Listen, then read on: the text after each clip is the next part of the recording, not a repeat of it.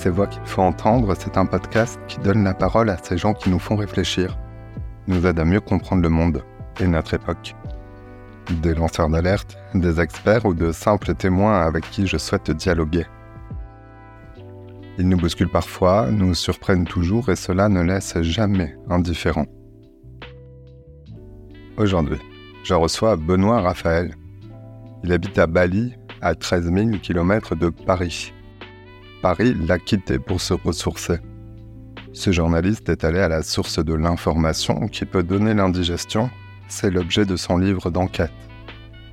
Dans cet épisode, nous parlons d'une cure anti-fatigue, de ce que Benoît a mis en œuvre pour se défaire de la fatigue informationnelle, à l'époque où la moindre seconde d'attention est une mine d'or pour les géants du numérique qui nous distribuent de l'information au gré des likes et des partages. Vous l'entendrez si vous n'êtes pas distrait par une notification ou les sirènes de votre écran. Benoît Raphaël me dit que les intelligences artificielles ne sont pas si malines et nous rappelle que derrière les robots, ce sont bien des humains qui en sont à l'origine. Alors, des neurosciences aux coulisses de la fabrique des nouvelles, comment naviguer dans le chaos de l'info? Je m'appelle Simon Icard et vous souhaite la bienvenue dans ce nouvel épisode. Bonjour Benoît Raphaël. Bonjour. Tu es un journaliste et un entrepreneur euh, expert de la transformation numérique et des médias innovants. Euh, tu as fondé euh, Flint, une plateforme en ligne qui permet de créer des bulletins d'information personnalisés. Et je te reçois aussi parce que tu es l'auteur du livre Information, l'indigestion, un manuel pour penser par soi-même dans le chaos de l'info. Il est paru aux éditions Erol. Alors vous l'avez compris, on va parler de ce chaos, de l'information, de la désinformation, de la fatigue aussi, qui est un thème qui, revient beaucoup euh, dans, euh, dans ce, livre. Et tu nous diras peut-être aussi pourquoi tu penses que les robots et les humains sont souvent euh, un peu cons. tu le dis sans nous insulter dans ton livre, les, robots d'ailleurs non plus, je précise, car tu as creusé le sujet de l'intelligence et du fonctionnement de nos cerveaux. Euh, mais d'abord, euh, Benoît, euh, parlons de ton parcours. on va voir que ton histoire et le, sujet de ce livre sont liés. Tu, tu, faisais quoi avant de décider de prendre un aller simple pour Bali et en quelque sorte t'y réfugier? Oui, alors c'est vrai que, quand j'ai décidé de d'écrire ce livre, enfin quand, j'ai reçu la commande en fait de, des éditions Erol, j'étais à Paris, euh, en France, donc en plein cœur euh, du, du, là où il faut être en France, euh, visiblement, le bourdonnement social, etc. Et j'ai décidé de prendre un aller simple pour Bali au départ pour deux mois, et puis finalement j'y suis resté, je suis pas rentré. Et, donc je me suis retrouvé là-bas en me disant, ben, il faut que j'écrive ce livre sur le chaos de l'information, sur euh, les, robots, l'intelligence artificielle et la désinformation. Et étant tellement loin, je me suis dit, bon, finalement, est-ce que ce sujet m'intéresse encore? Et j'ai réalisé que finalement, j'étais en fait au cœur du sujet parce que je prends, prenant la décision extrêmement impulsive, hein, euh, j'ai plutôt agi par l'émotion, pour le coup, et pas vraiment par la raison, mais des fois, l'émotion, l'impulsivité nous oblige, nous donne des, des coups de pied dans le derrière, si j'ose dire, euh, pour nous pousser à avancer et à changer un peu de, paradigme. Euh, je me suis rendu compte que j'étais en plein cœur du sujet parce que quand je suis arrivé à, Bali, la première chose en fait qu'on auquel, à laquelle on ne pense pas, on se dit bon c'est une une île magnifique, euh, il y, a, y a la mer, les gens sont heureux, etc. Bon tout ça, et il fait toujours chaud, mais c'est surtout qu'en fait il y a un décalage horaire de 6 heures Mmh Or, euh, ce qu'on n'imagine pas, c'est que on a on a gagné depuis euh, depuis le 19e siècle quasiment 6 heures de temps de cerveau disponible euh, grâce aux machines, grâce aux vacances, aux congés, etc. Donc du temps libre qu'on pourrait utiliser pour faire des choses super intéressantes. Or, ces 6 heures, elles sont aujourd'hui hackées, piratées par les écrans. Ou c'est plutôt nous qui nous qui nous imposons, on va dire, cette exposition puisque les écrans font vont pas nous chercher non plus eux-mêmes. Hein. Et donc on a ces 6 heures, on les passe devant nos écrans et parfois pour pas faire grand chose à regarder simplement en continu euh, les fils etc., les, nos, nos, mails euh, on est submergé de, de, notifications etc et quand on est à Bali eh bien on a six heures de décalage horaire. C'est-à-dire que eh bien quand on se réveille le matin eh bien la France dort donc tout dort. Notre téléphone dort parce qu'il y a plus de notifications il y a plus de mails il y a plus d'informations parce qu'on va pas écouter les infos euh, qui sont passées diffusées à une heure du matin c'est assez faible donc finalement, eh bien, je me suis retrouvé à avoir 6 heures de déconnexion par jour. Et ces six heures ont tout changé. D'abord, elles m'ont permis d'écrire ce livre très rapidement. J'ai écrit plus de 700 pages en quatre mois. J'ai dû ensuite en enlever la moitié. Euh, j'ai pu se former à des nouvelles choses, une nouvelle langue. J'ai appris à faire du surf. Et ensuite, je, me, je voulais créer une formation sur ChatGPT, donc l'intelligence artificielle. Et je me suis, bah, j'ai appris, j'ai pris le temps d'apprendre sur YouTube, prendre des notes, etc. Donc j'ai fait tellement de choses. Euh, et je pense que dans notre vie, si on pouvait euh, simplement économiser, euh, récupérer une à deux heures par jour, imaginez ce qu'on peut faire. Deux heures par jour de libre, en fait, c'est incroyable. On a souvent l'impression de ne pas pouvoir aller au bout de nos projets. On se dit, bah, je le ferai demain. Bah, finalement, peut-être qu'il nous manque simplement ce temps de déconnexion. En fait. On va avoir, enfin, on va voir tout ça en détail. Alors, avant de te déconnecter, de profiter de ces six heures qui sont assez euh, précieuse que tu as mis à, profit. Euh, je disais, tu, tu es journaliste, tu as 15 ans à peu près, ou peut-être plus même de journalisme. Alors pour nos auditeurs, tu es français, tu es à l'origine de, de, nombreux médias numériques qu'ils peuvent avoir euh, connus ou fréquentés. alors je donne les noms, Le Poste, Le Plus de l'Obs. Tu as aussi travaillé pour Europe 1. Donc, 15 ans de journalisme ultra connecté. tu as quitté ça ou finalement c'est des aménagements que tu fais? Non, toujours, parce qu'en fait, euh, je pense que dans, quand on essaie de comprendre en fait le parcours qu'on a eu avec ces hauts et ces bas, euh, on, on, en revient toujours un peu. Qu'est-ce qui nous pousse en fait Qu'est-ce qui nous pousse à faire les choses Et moi, la mission quelque part un peu inconsciente au départ que je m'étais donnée, c'est d'aller d'aborder d'une révolte. La révolte qui est que souvent on écoute un peu toujours les mêmes personnes. Euh, on va, on va dire l'élite. On est dans une, en France, on a, on est dans une société extrêmement hiérarchisée. Je trouve qu'un petit peu, un petit peu dépassée d'ailleurs dans la façon de voir les choses. Et donc moi, je trouvais, et j'ai démarré en presse quotidienne régionale, donc en presse locale, et la presse locale, on donne la parole aux gens. Euh, et je pensais qu'il fallait euh, à tout prix euh, donner un maximum la parole à un maximum de gens, parce qu'on vit dans un monde complexe, on a besoin des réponses de tout le monde. Je pense qu'on s'enrichit de ça. Euh, et donc, dès, dès la presse quotidienne régionale, je donnais la parole. Quand Internet est arrivé, je me suis beaucoup intéressé au blog, que je trouvais être une véritable révolution, après les forums, etc puis les réseaux sociaux sont arrivés. J'ai créé avec le poste.fr le premier média participatif accompagné par les journalistes. Euh, et toujours cette quête-là était de créer des médias innovants qui s'appuyaient sur des communautés, qui soient aidés à chacun à prendre la parole. Puis quand les médias sociaux se sont déployés, on n'avait plus besoin des, des, médias pour donner la parole. chacun la prenait par soi-même, mais du coup là, ça crée beaucoup de chaos. Et ce chaos, risquait en fait d'affaiblir la parole de chacun puisque on a fini par dire bah, internet c'est une poubelle quoi. Alors qu'en fait c'est pas une poubelle c'est un grand désordre. Ce désordre bah, crée euh, bah, des fake news des choses qui sont pas toujours recommandables. Mais au milieu de ça il y a des perles il y a des richesses dont on doit s'emparer parce que euh, on a besoin de cette richesse d'informations. Moi j'en suis persuadé. Et quand j'ai créé Flint euh, après tout ce périple là c'était toujours dans cette même logique de se dire, euh, en fait, le, il y a un tel chaos dans l'information qu'on a besoin maintenant de la technologie, euh, donc de l'intelligence artificielle, pour aller chercher la qualité, la vraie perle d'infos. Flynn, c'est en fait le nom d'un pirate, c'est cette pirate qui parcourait le monde pour récupérer mhm. des pièces d'or dans les océans et qui ensuite les, les avait cachées dans l'île au trésor, dans le roman L'île au trésor. Donc c'est vraiment cette idée-là, c'est-à-dire que, que qu'aujourd'hui on a on a besoin de cette, cette parole, cette richesse de chacun euh, pour qu'elle reprenne de la valeur. Il faut justement être capable de, de, faire le tri. Donc on a besoin de faire le tri. Alors faire le tri, euh, et tu parles aussi beaucoup de la fatigue, la fatigue informationnelle. Alors c'est un fil rouge de ton enquête et de ton, ton livre. Pourquoi l'information telle qu'on la reçoit a tendance à nous fatiguer finalement? Parce qu'en fait, on se, d'abord, il y a beaucoup de choses qu'on n'a pas compris euh, dans, dans notre façon d'être. Euh, dans la façon dont notre cerveau fonctionne, c'est que notre cerveau, il est capable de, n'analyser qu'une information à la fois. Hein. Donc, euh, on a cette espèce de neuromythe qui dit qu'on n'utilise que 10% de notre cerveau. En fait, c'est faux. Notre cerveau, euh, quand on, quand on, déjà quand on regarde quelque chose, on a quasiment plus de 60% de notre cerveau qui est mobilisé. Donc, c'est énorme.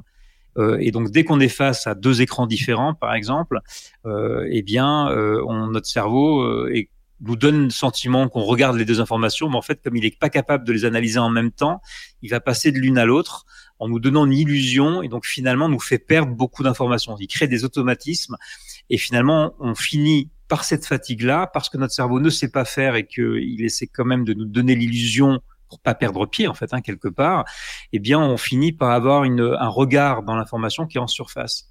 Et cette fatigue informationnelle, elle est dangereuse parce que dans un monde qui est extrêmement chaotique, donc qui favorise évidemment la fatigue, euh, eh bien, il faut qu'on soit de plus en plus vigilant parce qu'il va falloir faire le tri. Il y a des fausses informations, il y a des manipulations. On utilise nos biais cognitifs. Parfois, on, est manipulé par ces biais cognitifs qui sont utilisés par les autres. Et puis, on a nous-mêmes nos biais cognitifs, comme le biais de confirmation, qui fait qu'on va toujours aller chercher l'information qui nous ressemble plutôt que d'aller chercher la contradiction, par exemple. Donc, cet esprit critique qui devient essentiel aujourd'hui, il n'est possible que si l'on donne à notre cerveau la capacité de se reposer. Euh, et ça, c'est difficile quand on est en permanence devant les écrans et qu'on est sollicité par beaucoup, euh, par beaucoup d'informations.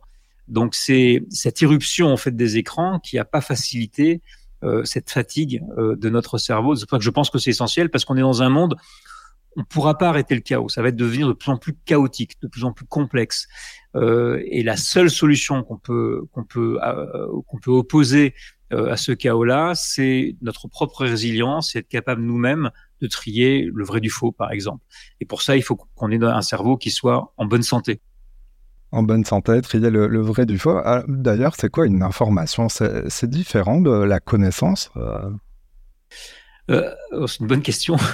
Euh, l'information, c'est l'info, qu'on reçoit. Donc tout est information en fait. C'est pour ça qu'on parle de l'info parce qu'en France, euh, on a transformé le, le, le, mot information qui veut tout dire, alors qu'aux États-Unis, on a the news et information. C'est pas la même chose. The news, c'est les nouvelles. Donc nous, on a tendance à dire info, on pense aux chaînes d'infos, aux sites d'infos, etc. Non, l'information. Quand vous entendez le bruit, de, le, bruit du tonnerre qui annonce l'orage, c'est une information. Quand quelqu'un vous parle et que vous entendez quelqu'un d'autre qui vous parle à côté, c'est une autre information aussi. Euh, les signaux que vous recevez, enfin tout ça est information. Or, l'information, elle est essentielle parce que c'est ce qui vous permet de vous nourrir. Si vous n'avez pas d'information de où se trouve la nourriture, eh bien, euh, bah, vous, vous nourrissez pas. Donc, l'information, elle est même, et les études l'ont montré, les études sur le cerveau l'ont montré, l'information est considérée comme plus importante par notre cerveau que la nourriture elle-même, parce qu'elle elle va précéder en fait la nourriture.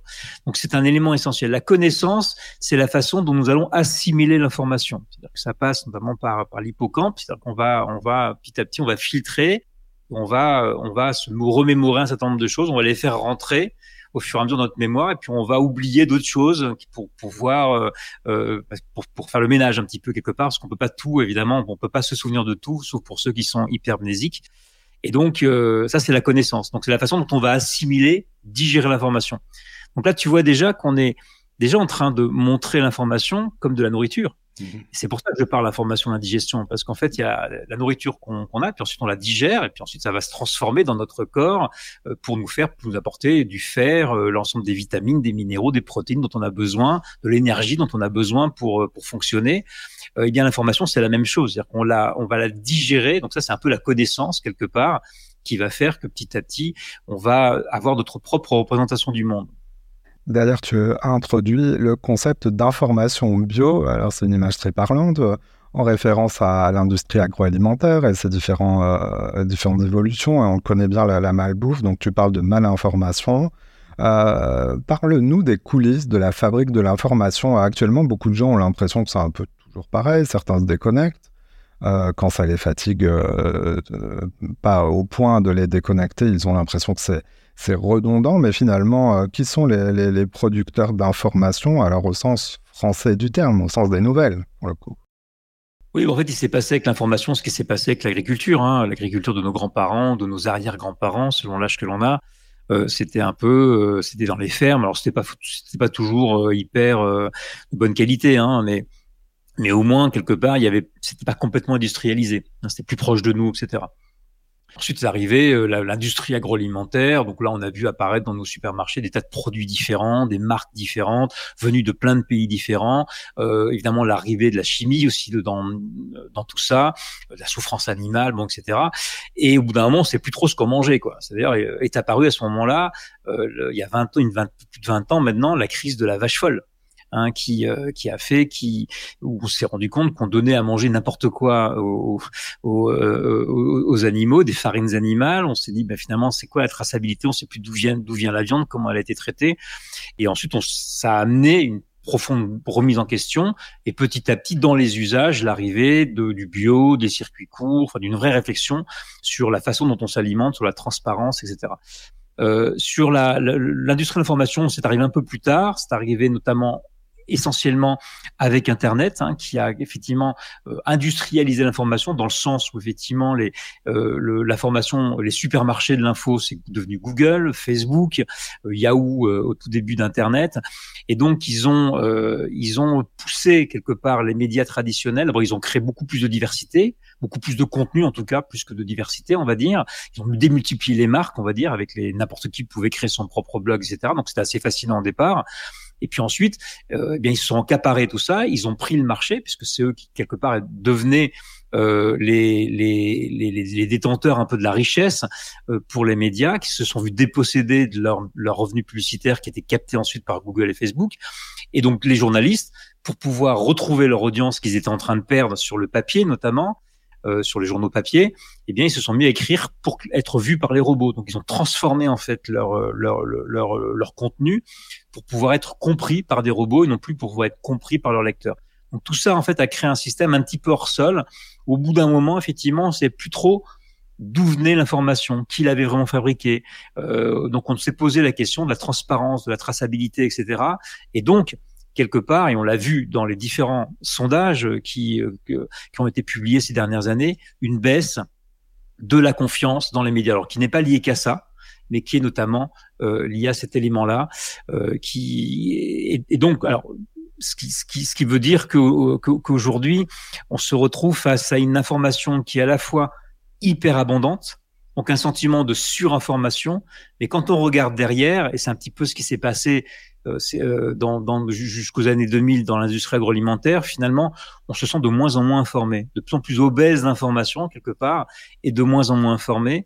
Et quand on recreuse encore un petit peu, on se rend compte que cette surinformation, en fait, elle est fausse. Il y a beaucoup de répétitions d'informations elle est souvent redondante. Euh, et euh, donc, euh, et on retrouve finalement sur certains sujets des vrais déserts d'informations dont on ne parle pas. Et, donc ça, ça a créé un sentiment quand on, nous, on avait lancé un sondage en 2021, on a posé la question aux gens, est-ce que vous vous sentez surchargé? Oui. Pourquoi? Parce que l'information, elle est toujours la même. Elle n'est pas utile. C'est un petit peu quand vous, allez acheter un paquet de gâteaux, euh, c'est bon, mais en fait, ça vous nourrit pas. Hein. donc, euh, c'est un petit peu la même chose. Elle n'est pas utile et elle est déprimante.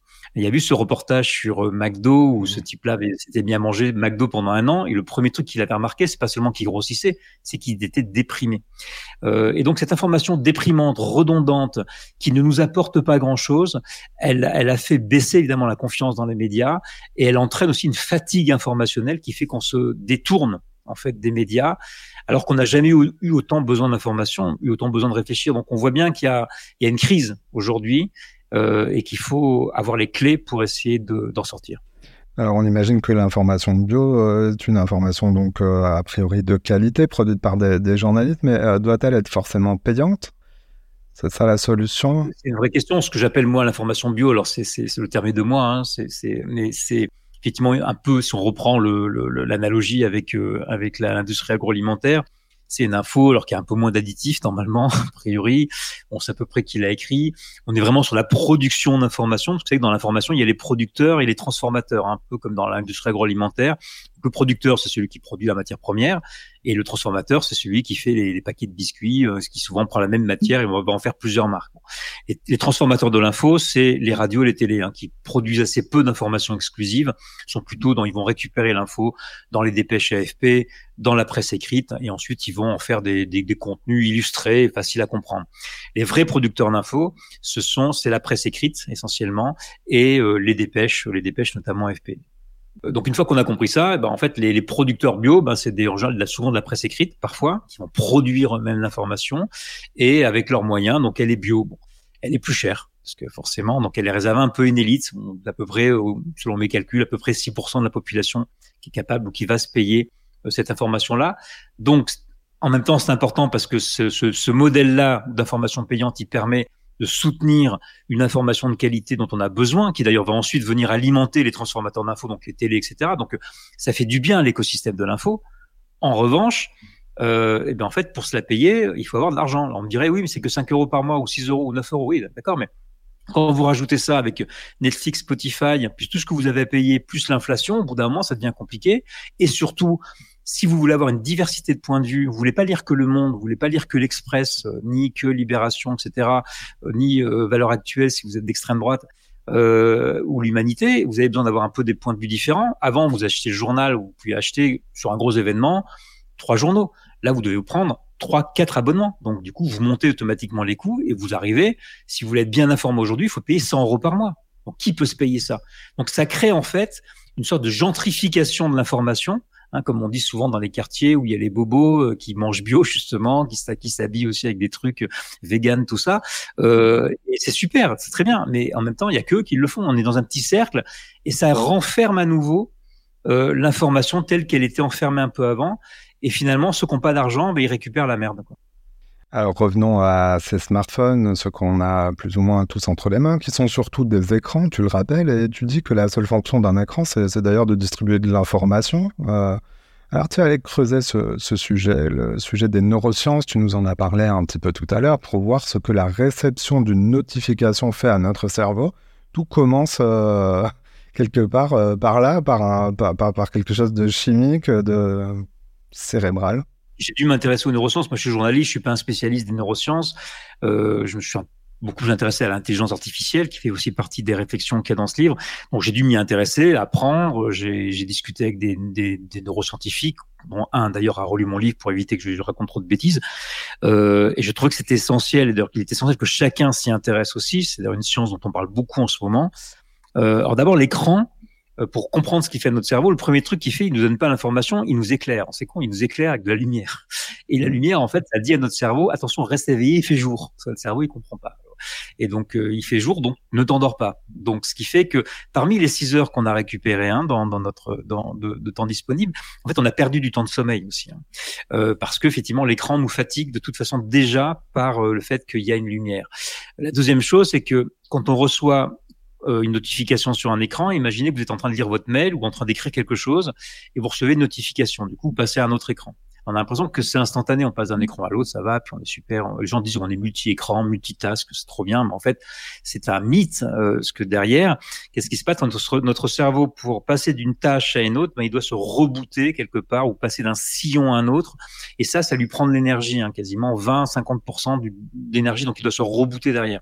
Donc, ce qui fait que bah, vous vous fatiguez, donc ça, si vous passez d'un écran à un autre, vous vous fatiguez, et surtout, vous perdez des informations en chemin, parce que vous devez rebooter à chaque fois. Donc cette faiblesse, je dirais quelque part de la de, de, de du cerveau qu'on pourrait appeler faiblesse, mais si on est transhumanisme, en fait, c'est juste bah, c'est comme vous avez un corps, quoi. Donc vous n'allez pas non plus courir 100 euh, km d'un coup. donc au bout d'un moment, il y a des limites à notre cerveau. Il faut jouer avec, et quand on n'en tient pas compte. Et, et, les écrans entretiennent une illusion quelque part que notre cerveau est illimité, qu'on peut absorber plein d'informations. Or, ça nous fatigue très vite et ça pose des tas de problèmes de concentration de difficulté à, faire du travail, ce qu'on appelle du travail profond, c'est-à-dire vraiment à s'intéresser à un sujet, aller jusqu'au bout. Donc à la fin, même les experts survolent les sujets. Et à la fin, finalement, personne ne connaît vraiment profondément les sujets, même les experts. on a tous l'illusion que tu as une espèce de connaissance comme ça. Et en fait, quand vous creusez un petit peu, il y a un exercice que, que conseille un, un, livre que je cite dans, dans, le, dans le bouquin, euh, qui dit euh, c'est le jeu des questions d'enfants. C'est pourquoi le ciel est bleu, puis pourquoi il est comme ça, puis pourquoi, pourquoi. En général, on n'arrive pas à la au-delà de la deuxième question. Donc, on a tous une vision complètement superficielle du monde, et c'est, et c'est de là que naissent les fake news. Et c'est de là que naissent les approximations. Quand vous réalisez, quand vous allez un petit peu dans les salons avec les ministres, euh, les grands journalistes, etc., et que vous vous rendez compte le, le, que tout le monde survole en fait tout, parce que tout le monde est épuisé en fait, vous comprenez pourquoi ce pays est dirigé un peu n'importe comment. Alors, je le dis à nos auditeurs, nos auditrices, on, ne vous surveille pas, mais il y a fort à parier que vous ayez été peut-être dérangé par une notification pendant cet épisode, voire même que vous ayez consulté en même temps les, réseaux sociaux. Alors, même si vous êtes déconcentré, c'est pas très grave, mais revenons donc au, sujet des réseaux sociaux. Euh, la, distribution de l'information est opérée euh, souvent euh, par les réseaux sociaux. En tout cas, c'est un moyen de découvrir de nouvelles euh, informations, de nouveaux contenus ou même des influenceurs. Euh, derrière cela, on le sait un peu tous, mais c'est flou pour nous, il y a des algorithmes, des robots. ils apprennent, ils s'adaptent à notre façon de réagir, justement. ils apprennent ce qu'on like, ce que l'on partage, ce que l'on commente, et tu fais la réflexion selon laquelle, pour parler d'intelligence artificielle, il faudrait déjà commencer par retirer le mot d'intelligence. Alors pourquoi tu nous dis, ça? Euh, Tout le monde est bête, les robots d'abord? Oui, parce que d'abord, on l'a vu avec euh, l'événement de ChatGPT ces derniers mois, hein, où tout le monde s'est mis, et même certains scientifiques d'ailleurs, de façon très non scientifiques euh, ont expliqué, alors, là, vraiment, elle devient hyper intelligente, trop puissante tellement puissante qu'elle va demain détruire l'humanité. Donc on a vu ressurgir le, spectre de Terminator, euh, de Matrix, etc.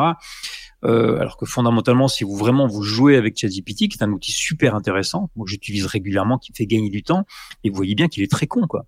Il est très con parce qu'en fait, le modèle de l'intelligence artificielle qu'on appelle l'intelligence artificielle de données, hein, c'est l'intelligence artificielle qui s'appuie sur le machine learning euh, qu'on oppose à, l'IA symbolique qui est une qui est une intelligence artificielle qui donne plutôt des représentations du monde, qui s'appuie sur l'expertise. Donc l'IA euh, machine learning, c'est qu'en fait on dit au robot, on va donner des données et on va te donner un résultat. C'est en gros la personne qui lit l'information va être intéressée par cette info, elle va cliquer sur l'info et, euh, et entre temps, ben, on va te laisser définir la règle. Bon, en gros, c'est un peu ça. Donc, il fait des prédictions. Il estime, voilà, bah là, il va, là, le personne va, va, va cliquer, mais il sait pas pourquoi. Il sait pas ce qui se passe derrière. Il comprend absolument rien. Donc, on a, on a le sentiment que ces robots euh, personnalisent l'information pour nous, euh, mais en fait, ils le font pas. Alors, ils le font de façon statistique, en fait, quelque part, mais ils n'ont aucune compréhension du monde. Et ça, c'est important de le comprendre parce que quand les ingénieurs, notamment chez Facebook, ont l'intelligence artificielle, d'abord pour la publicité, puis ensuite sur l'information euh, dans autour des années 2015 euh, en fait ils ont euh, ils ont dit au robot ben voilà en fait on va te on va te, on va te donner un seul objectif qui est d'augmenter l'engagement d'augmenter le nombre, le nombre de clics et le temps passé sur euh, l'information pourquoi? Pour augmenter le, le, le, chiffre d'affaires publicitaire. Si on est plus engagé et on, sur certains contenus, ben du coup on va avoir, on, on sera plus attentif, on générera plus de pubs.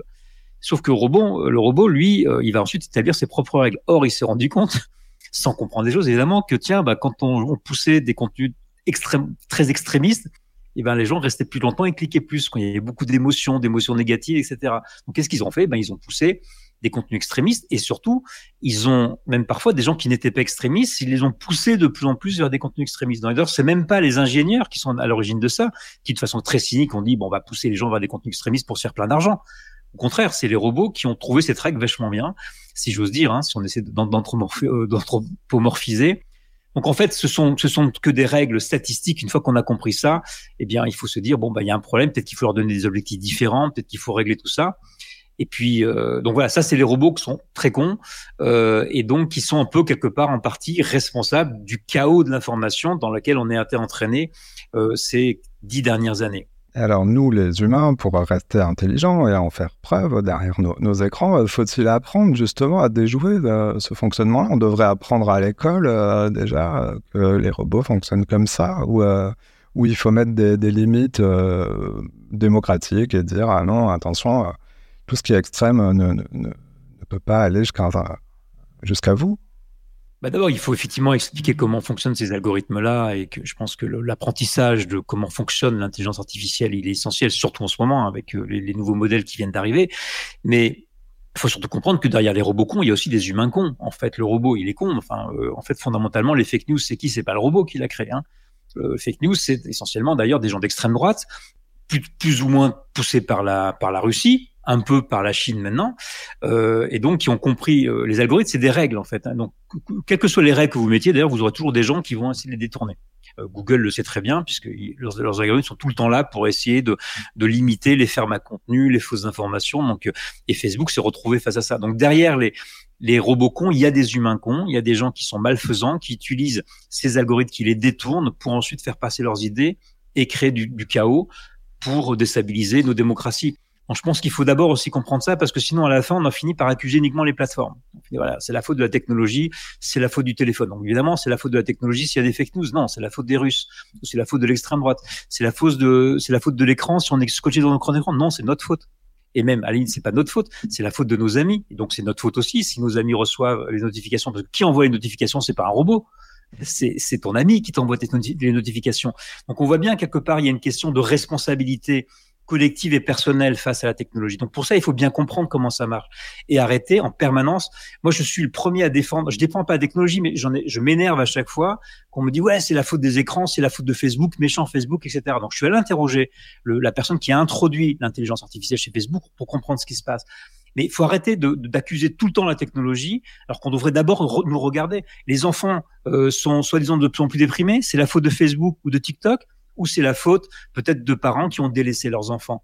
Est-ce qu'il n'y a pas des problèmes dans dans les familles aussi? Est-ce que c'est pas plutôt la maman ou le papa qui regarde en permanence son écran, qui s'occupe pas de son gamin? Enfin, vous voyez quelque part, il y a des tas de choses qu'on devrait regarder nous-mêmes. Donc il y a une vraie question de responsabilisation. Et si on veut pouvoir aborder le chaos qui nous attend, arrêter de se sentir comme des victimes et de plutôt prendre les choses en main, de comprendre comment ça marche et d'agir en conséquence. Alors ton livre est sous-titré euh, Manuel pour penser par soi-même. On a bien compris euh, déjà euh, toutes les, astuces qu'on pourrait retrouver sur la base de ton enquête en lisant en détail ton livre pour naviguer dans ce chaos de l'information. L'incertitude du monde, tu, appelles ça aussi en toile de fond la, surinformation à un certain bruit de fond qui, nous empêche un peu, qui crée un, brouillard avec toute une série d'informations. je voudrais revenir sur ça. Euh, il y a trop d'informations, c'est-à-dire qu'elles ne sont pas toutes utiles, mais c'est quoi une information utile pour soi? Bah, c'est une bonne question. D'ailleurs, euh, je, euh, en fait, moi, quand je suis parti à Bali, j'ai ouvert un journal, donc écrit à la main, et j'ai posé d'abord mes objectifs de vie. Qu'est-ce que je veux être dans six mois? Qu'est-ce qui me rendrait heureux, en fait et euh, donc, c'était ben, de continuer à voyager, rencontrer des gens nouveaux, apprendre des choses nouvelles, la stabilité financière pour mon entreprise qui me permet de continuer à vivre comme ça. Comme ça. Et ces trois objectifs-là, en fait, m'ont permis, euh, m'ont dirigé, en fait, toute la façon que j'avais de travailler et finalement d'aller rechercher l'information. Si vous vous posez pas au départ la question de qu'est-ce qui vous est vraiment utile, de quoi vous avez envie, est-ce que c'est la situation en Ukraine qui vous intéresse ou est-ce que c'est comment vous allez pouvoir, euh, je sais pas moi, développer votre famille, être heureux, continuer à voyager, faire des choses intéressantes, etc. Enfin, vous enrichir, mieux comprendre le monde. Enfin, chacun a ses objectifs dans la vie. Hein. Euh, et eh bien, si vous savez pas ça, vous savez pas quelle information vous, sera utile. Donc, l'utilité de l'information, c'est pas décrété par un grand professeur ou une académie de l'information. Hein. C'est a priori, c'est vous qui le décidez. Mais si on sait pas trop ce qu'on fait, si on sait pas trop ce qu'on veut faire de la vie, euh, eh bien déjà, on on a du mal à le savoir. Mais pour pouvoir se poser ces vraies questions, il faut un peu d'introspection. Et pour avoir un peu d'introspection, il faut un peu se déconnecter parce que si on est en permanence dans le flot de l'info, mais aussi ce flot social, hein, du regard social, de la comparaison sociale qu'on a vis-à-vis des autres, on ne s'en sort plus, on sait même plus. Moi, quand je suis pas, j'ai quitté Paris, je sais même plus exactement ce que j'ai, enfin qui j'étais quoi. c'était quoi, c'est quoi la réussite, c'est quoi la réussite de ma vie, qu'est-ce qui fait que je suis quelqu'un de bien ou pas bien. En fait, j'arrêtais pas de me comparer aux autres parce que sur les réseaux sociaux on se compare tout le temps, puis tout le monde te regarde, tout le monde te fait un commentaire, tu vois mais tu devrais être comme ça, ouais t'es vachement doué là-dedans, tu devrais avoir réussi ça. Foutez-nous la paix quoi. Et donc euh, je pense que la, cette question fondamentale de l'utilité de l'information, elle est existentielle en fait quelque part. De quoi a-t-on vraiment besoin? Une fois qu'on a compris ça, eh bien, on devrait être capable de se hiérarchiser un petit peu, de se dire bon ben moi, je vais d'abord aller chercher des informations qui vont remplir ces besoins. Et puis ensuite, le reste, c'est de la découverte, c'est le minimum syndical pour savoir ce qui se passe autour de moi, etc. Mais comme on sait qu'on peut pas tout mélanger, on peut pas tout absorber d'un coup, il faut faire des choix. Les, euh, tes lecteurs ou tes futurs lecteurs, après t'avoir entendu, euh, pourraient euh, donc découvrir en détail tout ça, et notamment le fait que tu fais l'expérience du silence dire tout bonnement, mais on l'oublie un peu. Euh, en ce sens, c'est aussi très inspirant. Alors, le temps file à toute allure et, presque aussi vite qu'une information sur un écran de, smartphone. On arrive au moment de la question bonus. Vous le savez, j'ai l'habitude de demander à chaque invité de nous parler d'une voix qu'il ou elle nous conseille d'entendre. Euh, en Benoît, euh, quelle voix nous proposes-tu d'entendre, de lire, de découvrir? Quelle voix as-tu choisi? Alors au départ, j'avais pensé effectivement à ce neuropsychiatre qui, dans le livre, m'a un peu provoqué l'écriture de ce livre qui s'appelle Cerveau et silence. L'auteur s'appelle Michel Van Kien parce qu'il s'est rendu compte que le bruit informationnel dans lequel il était plongé, par son à son hyperactivité, a eu des conséquences physiques puisque ça paralysait en fait son visage. Donc il se rend compte que l'information, c'est une question de santé publique parce qu'effectivement, ça, ça atteint aussi notre système physique, ça accélère le cœur, ça peut poser des problèmes de diabète. Enfin, c'est, c'est donc mal s'informer, c'est aussi, aussi une question de santé physique. Donc ça, ça m'a permis de comprendre ça et j'ai tout de suite fait le lien du coup avec l'alimentation. Mais l'auteur dont je voudrais parler, je pense, c'est une voix qui s'est éteinte l'an passé qui est un poète que je cite d'ailleurs dans le livre, qui s'appelle Christian Bobin. Et un des livres, moi, qui m'a le plus touché, s'appelle L'homme joie. Et dans L'Homme Joie, euh, Christian Bobin parle des minutes suspendues. C'est quoi ces minutes suspendues? Celui, c'est un moment, il était au pied d'une cathédrale, il, il, jouait avec la rivière, etc. Et, et ces moments où on se sent, sont très différents pour chacun, on se sent vivre en fait, on se sent particulièrement vivant. Donc ça peut être dans un, dans un endroit magnifique, sous les étoiles, où on est en train de courir, on est avec des amis, ou simplement on est tout seul, on se sent connecté au monde peu importe, sont des moments d'intense poésie, je dirais quelque part, et qui sont personnels à chacun, et tout le monde en a ces minutes suspendues. Et je pense que se raccrocher à ces minutes suspendues par moment, c'est une façon un petit peu comme on se raccroche comme ça à, une corde qui va nous sauver quelque part. On a besoin de les retrouver parce que ce sont ces moments-là qui sont les moments les plus vivants de notre vie. Et je pense que la conclusion de ce livre, c'est de, de, de, bien comprendre ça et d'essayer d'aller en quête de ces minutes suspendues qui, à mon avis, sont essentielles si l'on veut pouvoir euh, eh euh, être en maîtrise euh, de sa vie et, si possible être heureux. Benoît Raphaël pour Information L'Indigestion, donc aux éditions Erol. Merci d'être passé dans cette émission. On te retrouve quand même sur les réseaux sociaux. Tu n'as pas tout coupé. Non, non, mais je, produis hein, donc sur les réseaux sociaux. J'ai aussi une newsletter hein, qui est une lettre du dimanche que l'on, auquel on peut s'abonner si on va sur Flint. Et donc sur les réseaux sociaux, essentiellement sur LinkedIn, où c'est là où j'échange le plus avec ma communauté. Benoît, merci d'être passé euh, dans ces voix qu'il faut entendre. Merci Simon. Voilà, c'est la fin de cet épisode. S'il vous a plu, notez-le, partagez-le ou parlez-en autour de vous. Pour entendre les prochaines voix que je mets en avant et ne manquez aucun épisode, abonnez-vous sur votre plateforme de podcast préférée. À bientôt.